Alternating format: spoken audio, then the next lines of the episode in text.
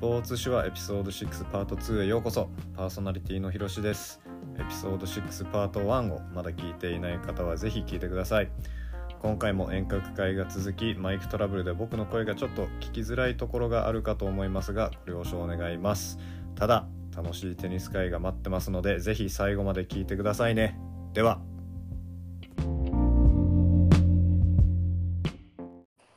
休憩から帰ってきて後半戦開始乾杯乾杯。はい。乾杯って皆さん何飲んでるんですか？えビールじゃない、サントリーのはいプレモルじゃないよね。ななんかおしゃれな、めっちゃおしゃれなやつ持ってんじゃん。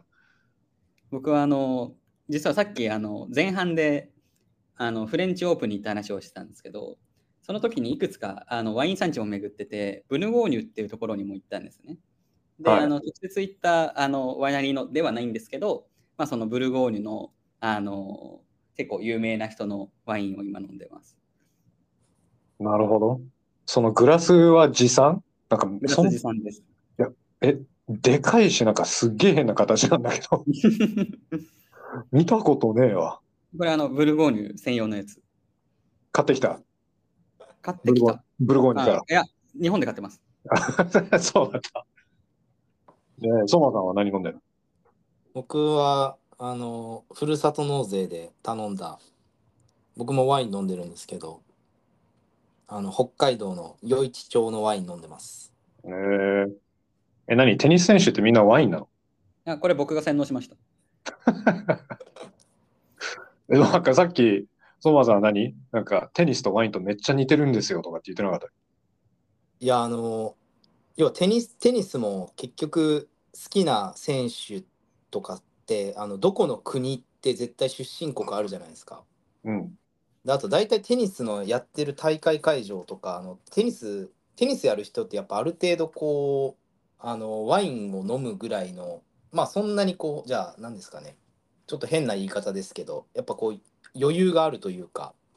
結構あの、テニス好きな人とかワイン飲む層とテニスをする層まあ見る層って結構リンクしてるねっていう話を孝太郎としもしてたんですけど。で僕が好きな要素はあのワインも結局全然僕まだあの勉強の身なんですけど結構やっぱじゃあスペインのあのパワフルなワインとかイタリアのあの系のワインとかやっぱあのタイプがでやっぱさっきのあ孝太郎が今飲んでるブルゴーニュとかちょっとエレガント系な、まあ、フェデラーみたいなこうプレあのプレースタイルで言うと。フェデラーっぽいワインとか絶対このこの選手っぽいワインっていうのがあるねっていうのをその、まあテニスとワインどっちも詳しいその一緒にフランス行ってた3人のうちの1人とその話題でめちゃくちゃ盛り上がって。へえ。なんかテニスワインもだからあの全仏オープンを見ながらフランスあのフランスのフレフレンチのその選手っぽいワインを飲み比べるみたいなやりかあのワインバーを開いたらめっちゃおもろいんじゃないかみたいな。にニッチすぎる コンセプトを 編み出してしまったフランスこ。れどうやってそのコンセプトを伝えていくんだ？いやでももあるんですよ。そうフラフランスももちろんあの筆頭にぐらいなんですけどやっぱりワインって国民性がめちゃめちゃ出るんですよ。うん。なんとなくその、まあ、プロスポーツの世界でもなんとなくのその国のイメージとかってあると思うんですね。どの競技でも。でやっぱりあのワインの世界で言うと、えーまあ、アメリカとかってある程度、まあ、パワフルでみたいな。あのどっちかっていうと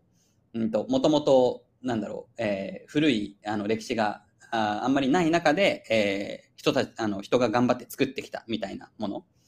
があのワインにも反映されるし逆にあの、まあ、フランスイタリアみたいなあたりで言うとあのフランスはやっぱりちょっと一癖あってなんか若干内向的ででもあの開いた時にはすごいフレンドリーでみたいなうん。あのところも共通だしイタリアで言ったらやっぱりフランスに比べたら全然とっつきやすいというかいつでもなんか笑顔を返してくれるようなワインが多いのかなみたいな。へえ。まあ、あとはあれですねあのテニスやってる会場とワイン産地はだいぶリンクしてるんで、まあ、フランスもですしイタリアもめっちゃワイン作っててイタリアもローマ国際とか、はいはい。まあスペインだとマドリマドリードバルセロナオープンどっちも ATP500 レベルの国際大会がもう近くにワイナリーも絶対あるんで。あ今、イギリスワイン作ってないっていう反論が思いついた方も絶対いると思うんですけど、実は最近、いや、いないっす。あの誰もわからん。ちょっと思ってたかも。うん。はい。あのイギリスってもともとワインが育つような気温の国じゃなかったんですけど、うん最近あの地球温暖化の影響でスパークリングワインができるぐらいの温度にはなってきたんですね。マジか。で、えっと、海を隔てているものの土壌がシャンパーニュと近しいんですよ。へえ。なので結構今あの高級スパークリングの産地としてイギリスも注目され始めているのであの四大大会の、えー国々それぞれでワインが楽しめるという環境が出来上がりつつあります。あれ、US オープンは、あれ、どうなの？に東海岸は？あ、な US 東なのそうニューヨークニューヨークでやるから。でもね、ニューヨーク州もワイン作ってるんだよ。うーん。で、結。構美味しい、エレガントめなワインが多い気が。そうなんだ。あ西海岸の方がもっと太陽を感じる、まあ、樽も強くて割とパワフルみたいなものがなんとなく多く、えっと、東海岸の方がちょっと冷涼というか、涼しさを感じるようなワインが多いかな。なるほどね。俺もナパバレー行ったことあるよ。うん。めっちゃ良かった。ナパのどこ行ったんですか？え？ナパのどこ行ったんですか？え、もう覚えてないわ。このままちょっとワインの話ばっかりしてると、いや、そうあの、本当そうだ、ひろしさん、これ、あの、本当ワインポッドキャストみたいになりますよ。あの、孝太郎にワイン語らせると。じゃあ最後に聞くけどさ、え、そのフレンチオープンボックス席の話ちょっとしかしたかったんだけど、そこでもワインやっぱり出るの？あの、それで言うと、ただ、あの、ファミリーボックスから応援ししただけ、あの、させてもらったっていうところが、あの、あるんですけど、うんけど、あの、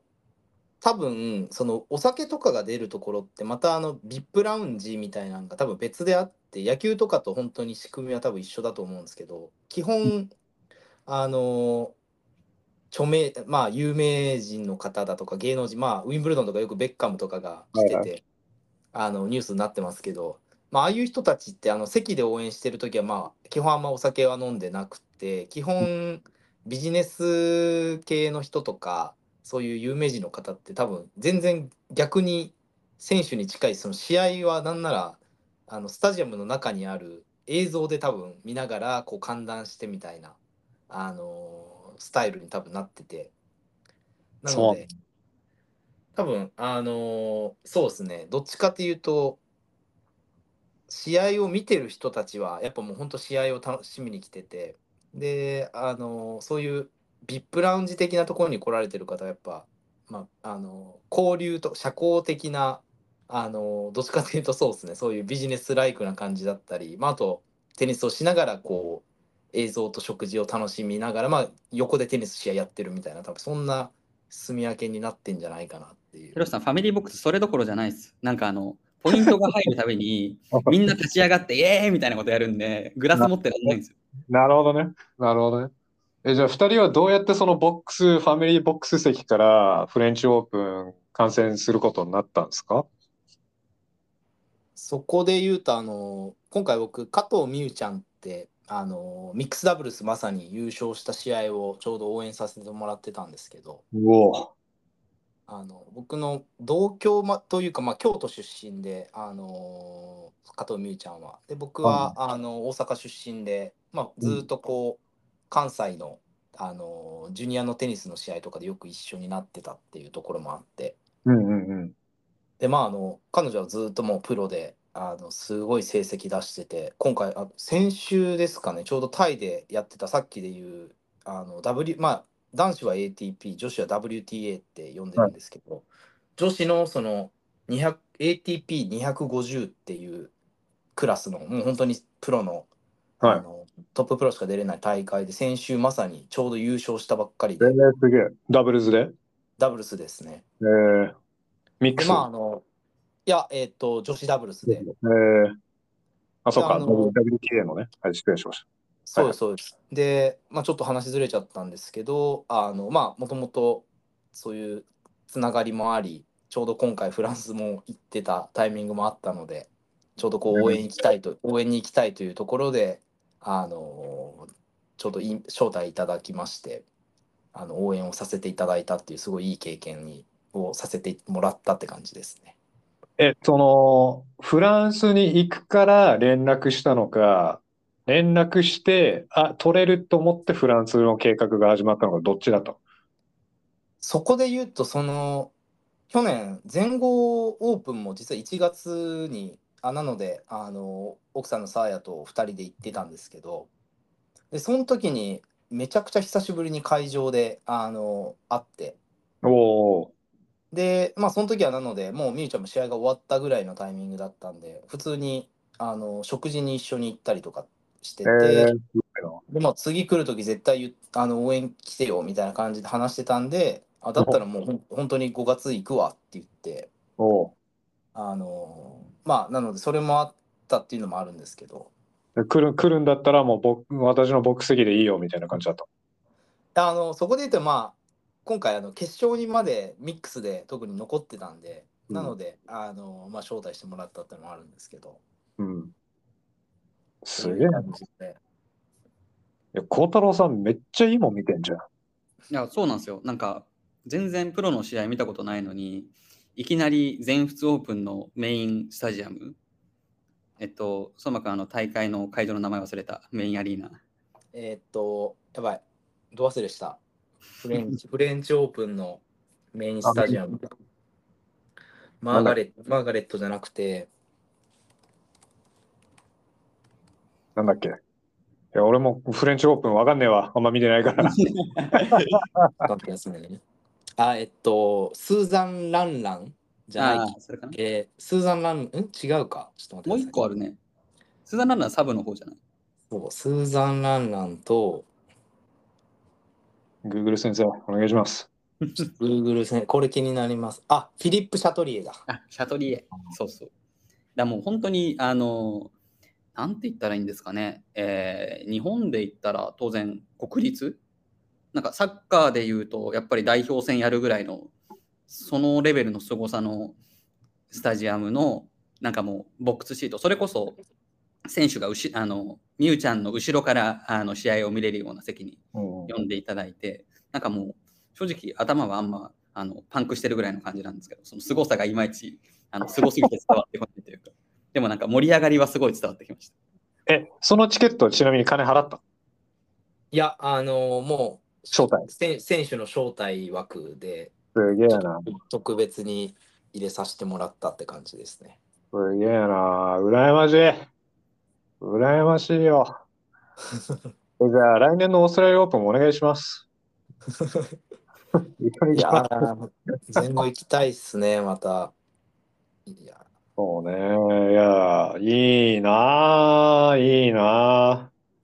まあ、それで、ちょっとまた話戻したいんですけど。まあ、旬の今、オーストラリアオープンが終わりはいました。はいはい。ちょっと僕もちょっと必死に、あの、今回ちょっとライブでなかなか見れなかったので、必死にちょっと追っかけでハイライトとかいっぱい見てきたんだけど、あの、まあ、とりあえずちょっと男子を見てきて、これちょっと孝太郎くんわかんないかもしれないけど、今ちょうどね、もう世代交代がやっとこう始まりそうな時期なんですよ。ね、アルカラス？アルカラズと思うじゃん。お？じゃなくて、また新キャラ？新キャラっていうか、まあ、初優勝だったんで、まあ、新キャラって言うのかな。あの、イタリア人の、デン、あれ、デンマーク、デンマークの名前だよね、あれ。デンマークっぽいよね。なんか、まあうん、なんか、あれ国籍イタリアなの？そう、ヤニックイタリア。っていう名前でイタリア国籍なんだけど、優勝しちゃって、いや、すごかった、マジで。なんかハイライト見たけど。え、相馬さんから見てどう彼のプレーは？いやーもうあんな身長198でしたっけ？なんかそのそうめちゃくちゃ手足長くて身長も高いのにめっちゃ動けますよね。早いよね。え、速いシャポみたいな話？あの、まあシャポってシャポバルフあの広瀬さん孝太郎が全仏会場行って一番最初に見た左利きのあのシャポバルフ選手を見て躍動感というか結構孝太郎が気に入ってすごいねって言ってたんですけど。シャポバルフちょっと最近調子悪くて多分2カナダ人で？30位ぐらいは落ちちゃってますけど、あのまあ、今は全然その今回全豪優勝したシナーの方がノリノリで、まあでも、うん、まあちょっと躍動感とか近しいものはあるかなっていう。あ一個だけ訂正すると、僕の大会期間中の石押しは、あの、それこそイタリアなんですけど、フォリーニ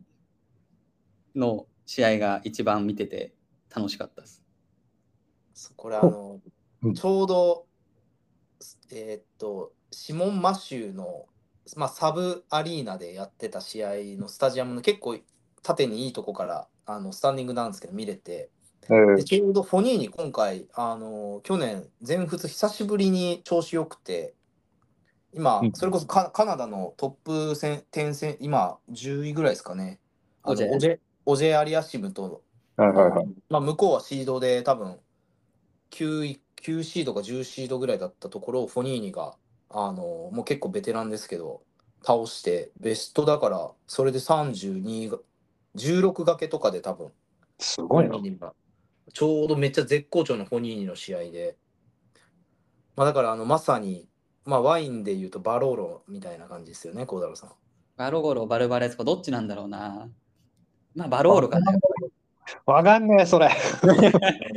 はいそんな感じなんですよ。バロール、バルバレスコは結構エレガント系の品種、あの、なんなんていうの、ワインの、えーまあ、銘銘柄というか、あの、アペラシオンっていうんですけど、うんその、まあ、品種で言うとネッピオーロっていうエレガントなブドウで作るワインなんですね。イタリアの中で一番エレガント産産地というか、あの、エレガントワインがそれで、やっぱりその、ポリーニが、あの、やっぱり、うーん、素人なんであんまり分かんないとはいえど、あこいつこのベテランめちゃめちゃテニス知ってる感が伝わってくるんですよ。なんか測ったかのように 空いてるところにボールを運ぶような、なんか全てを見通してるかのような、あのベテラン感がすごい良かったです。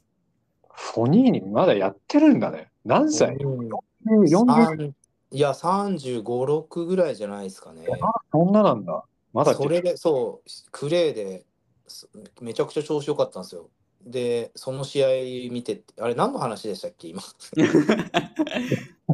えっと、ヤニック・シナーの話です。あ、ヤニック・シナー、そう、あのーまあでも、そうですね、イタリアつながりで、今、イタリア、シナー、フォニーニとか、まあ、あと、あれか、あのーやばい、これもちょっともうお酒回り始めて、名前がこうなってくると出てこないですけど、まあイタリアもやっぱ調子いいですよね、国。いや、なんか、シナーの試合あんまりこう見たことなかったんだけど、まあ、今世界4位で、まあ、優勝してもまだ4位でしょ。で、あ、そうですね。なんか、あのーなんだろうなんかフォーハンドのラケットスピードがもう半端ないなと思って、すごいっすよね。なんかすごいコンパクトで振る感じ。だからもう今回も本当あのメドベデフとの決勝戦2セットダウンからも、いやあそこまで打ち切るかっていうぐらいもう最後まで。いやー、すごいよね。いやでもあれ、メドベデブもうガス欠じゃない？そんなことないのかな？だっいて、やでもあれでしょ？記録取ったでしょ？なんかプレイ時間そう。そうですあの5セットマッチその前にもう3つやってますからねそれってさ、さすがにバテない？いや壮絶な試合でしたね本当にいやそこ、テニスってそこが俺、なんかもう意味わかんなくて、なんであんなできるんだろうって。だっいやて、そうされますよね。だって2日を、2日おきぐらいでしょ？だって中、2日ぐらい。そうですねあのメドベデフ多分その前の前の試合とか朝4時か5時ぐらいまで試合しててででしょ？次の日の夕夕方から試合組まれてていやー、意味わかんないわ。それでしかもシナ相手に決勝、ファースト2セット取って、やっぱ勝ちきれないんだね。すごいっすねいやまあ個人的には僕はでもシナよりアルカラス派なんですよねまあちょっとアルカラズが去年ブレイクしてね。そうっすねだからまああそこまだ2人がすごいやっぱ今後もフェデラー・ナダル的な関係性でいくんじゃないかなとは思いますけどいや、なんかそう、ちょこれちょっとね、相馬さんに聞きたかったのが、まあ、ここ十何年間、こう、フェデラー、ナダル、ジョコビッチの時代が来てたわけじゃん。はい。で、これがこう今、やっと、まあ、ジョコビッチまだまだね、世界ランク1位で多分まだ勝てるでしょうけど、この世代交代がやっとこう始まり始めて、その、俺が見ている感じ、なんか、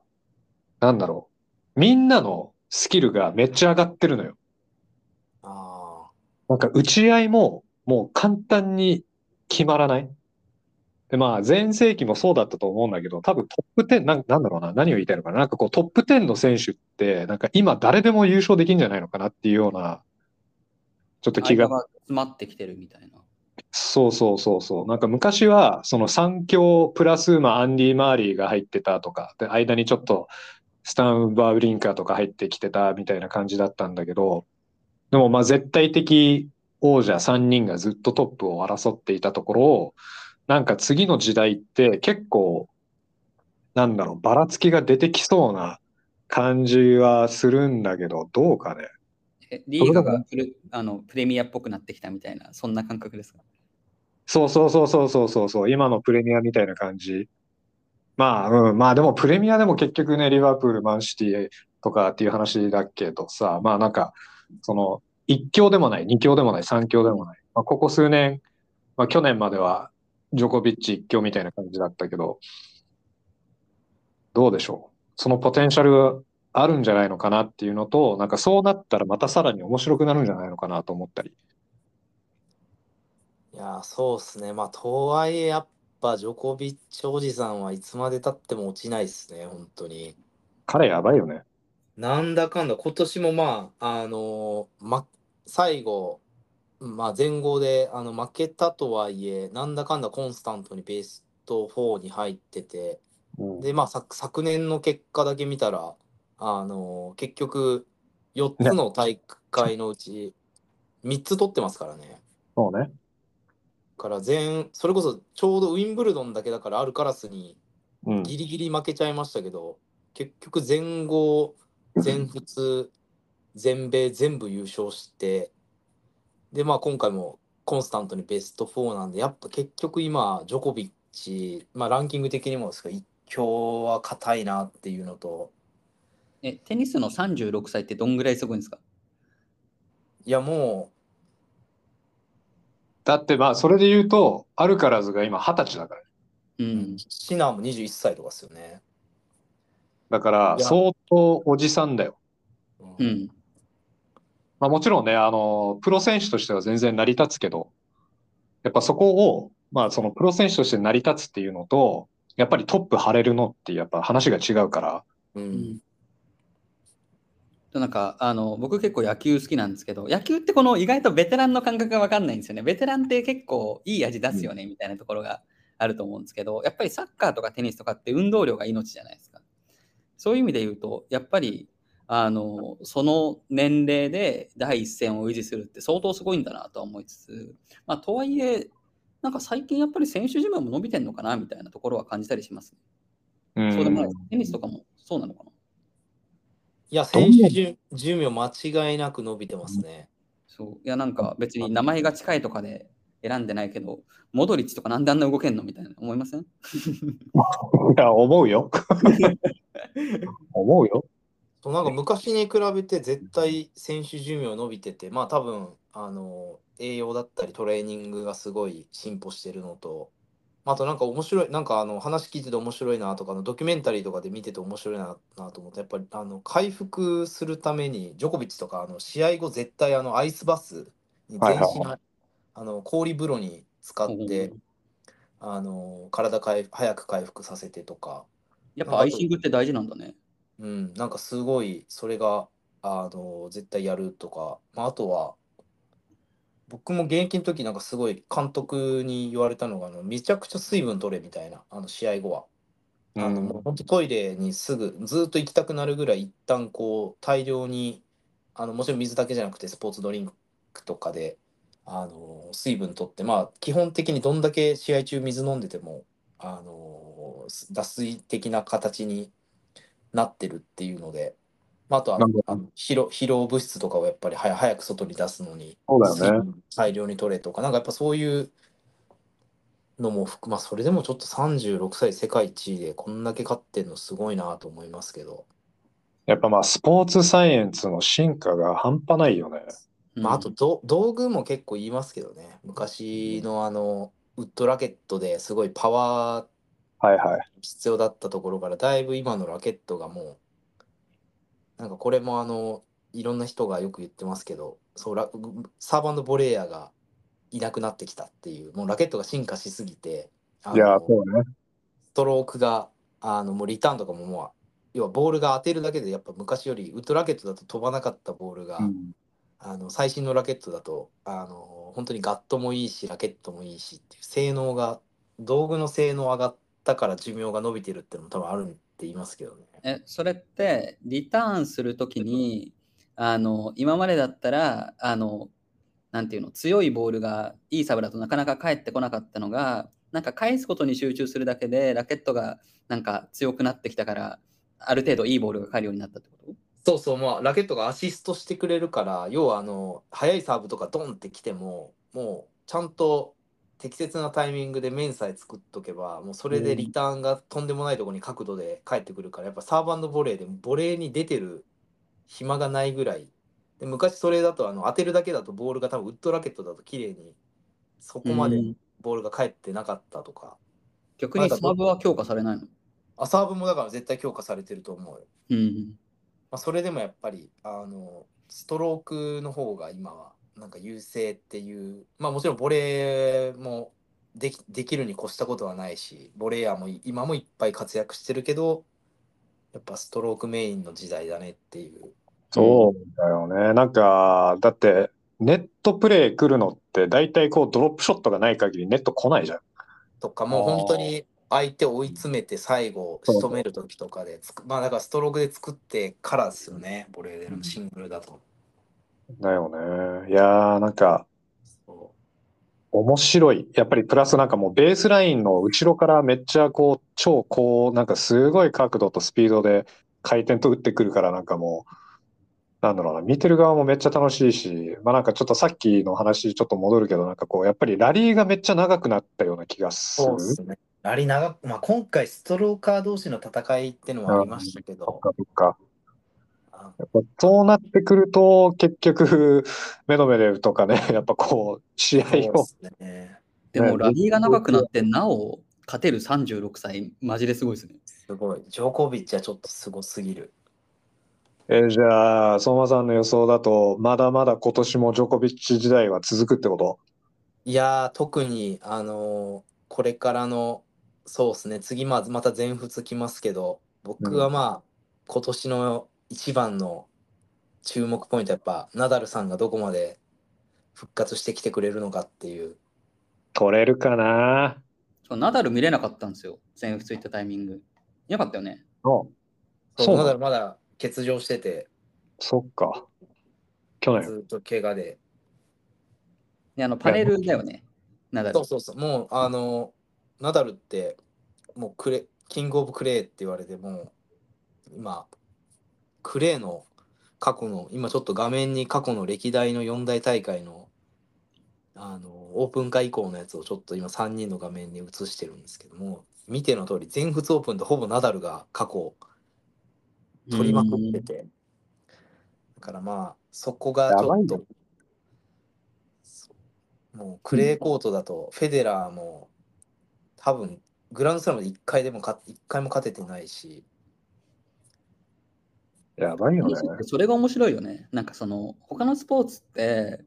まあ、あの野球とかだとちょっとあの、まあ、日本でいうと名古屋ドームが投手有利だとか神宮があの、まあ、回収されたけどあの昔は野手が有利だったとかあるけどなんかサッカーとかであんま聞かないじゃないですか。特にその個人の選手に対して大きくインパクトを与えるようなスタジアムの設計ってあんまりない気がしてて。うんテニスはその試合会場によってここまで個人のパフォーマンスが変わるんだっていうのが結構面白いなと思いますけどね。環境でね、変わるっていうのも面白いよね。パーフェスで全然違いますね。相馬さんはちなみにどこが得意だったの？どこっていうか日本って基本何？ハードコート、え、クレーコートとかさ、あるの日本って。いや、あるんですけど、基本もう、高校の高体連の試合とか、大体オムニコートって、もう世界にはあの存在しない人工芝のところに砂を入れたようなコートが主流で、まあ最近はもう大体全部、全国クラスの全日本ジュニアとか、全日本選手権とか、そういう大会ちゃんとこう国際基準でハードコートでやるようになってるんですけど、うん。まあ、未だに学生の試合とかはやっぱオムニコートとかが多いですね。えー、そうなんだ。なるほど。というところでなんですけど、早くももう30分超えるところなんですよ。早いっすね。ちょっと、めっちゃ早かったんだけど、そう、あのーちょっと相馬さんのテニス歴とかも探りたかったんだけど、ちょっとまた次回テニス会でできればなと思っているんですが、いかがでしょうか？いやもう全然あの僕の戦績とかだた全然大したことないちょっと次回またあのそうっすね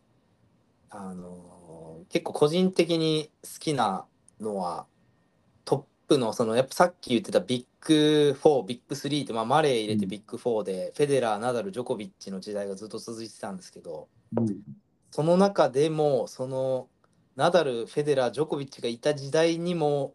活躍してる、まあ、さっきあの広瀬さん言ってたワウリンカとか、まあ、チリッチがこう2014年に取ってたりとか、まあ、間間でその取ってる僕結構選手とかそのジャイアントキリングとか結構好きであはいはい。なんかその辺のこうヒストリーとかをもう結構あのグラン過去の10年間の何年の誰とかのいつのプレーとかまでこうマニアックな領域になってくると多分すごい楽しく見れるんじゃないかなっていう。だからちょっと2000 いやもう2020 2010個人的にはもう2017年のフェデラーがずっと怪我で低迷してもう引退するんじゃないかって言われてた時に全豪オープンで復活してきて。うん。で2017年決勝ナダルとお互いこう怪我明けでシードも16シードとかでもう全然ランキングも下がってたのにあそんなんだったっけ？あ、あそったね。あったね。はいはいはい。そそっから復活復活してしかももう昔からの戦友のナダルと決勝で戦って優勝するっていうもうあれはもう今もう僕今一番グランドスラムの過去の試合で好きな決勝戦なんですけど、っていうぐらい結構あの昔の試合とかやっぱおもし今も YouTube とかでも見れるんであのよく見てるんですけどだからその辺のそうですね去年は3つジョコビッチでしたけど今年の2014 2024はちょっとだこの後誰が取るかっていうのはやっぱり注目ですね。そうね。ちょっとまあ、じゃあ次回は、次回のテニス会、ちょっとまた、相馬さん、幸太郎さん出てもらって、えー、ちょっと、相馬さんの現役時代の話と、ちょっと昔のテニスの話をちょっと語り合っていければと思います。ということで、ちょっと時間もあれなんで、締めますが、最後に言い残したことありますか？どうですか孝太郎さん。あ こっちに来るんだ。いや、なんか、ワイン美味しかった。え？いやワインの話はあのいっぱいあるので、それはそれでまた別のポッドキャストを立てたいぐらいなんですけど、あの素人ながらに、やっぱりあのこの 1, 1年というか半年ぐらいか、テニスをすごいインプットして、まあ、さっきのスタジアムの話もそうですけど、あの深掘りしていったら、キリがないぐらい深いスポーツだなとうん。この半年ぐらい過ごしてます。はい。ちょっとまたあの次回の登場までにもうちょっと詳しい話ができるように勉強してきます。ありがとうございます。お願いします。ということで、えっ、と、スポーツ手話エピソード6、ここで締めたいと思います。えーただいま、えー、Spotify、Apple Podcast で配信中なので、これ聞いて少しでも楽しかったなと思った方、ぜひ、えー高評価と、えーフォローお願いします。ということで、また次回、テニス会やりますので、引き続きスポーツ手話続きますということで、相馬さん、孝太郎さん、ザヤさんってまだいるの？さやさん、あのおお風呂入っちゃった。お風呂に行きました。また、じゃあ、参加してください。遠隔、遠隔スポーツ手話、初の遠隔スポーツ手話、まあ、ちょっとテクニカルディフィカルティーズもあったということだけど、なんとかできたかと思いますんで、引き続きよろしくお願いします。お疲れ様です。はい、ありがとうございました。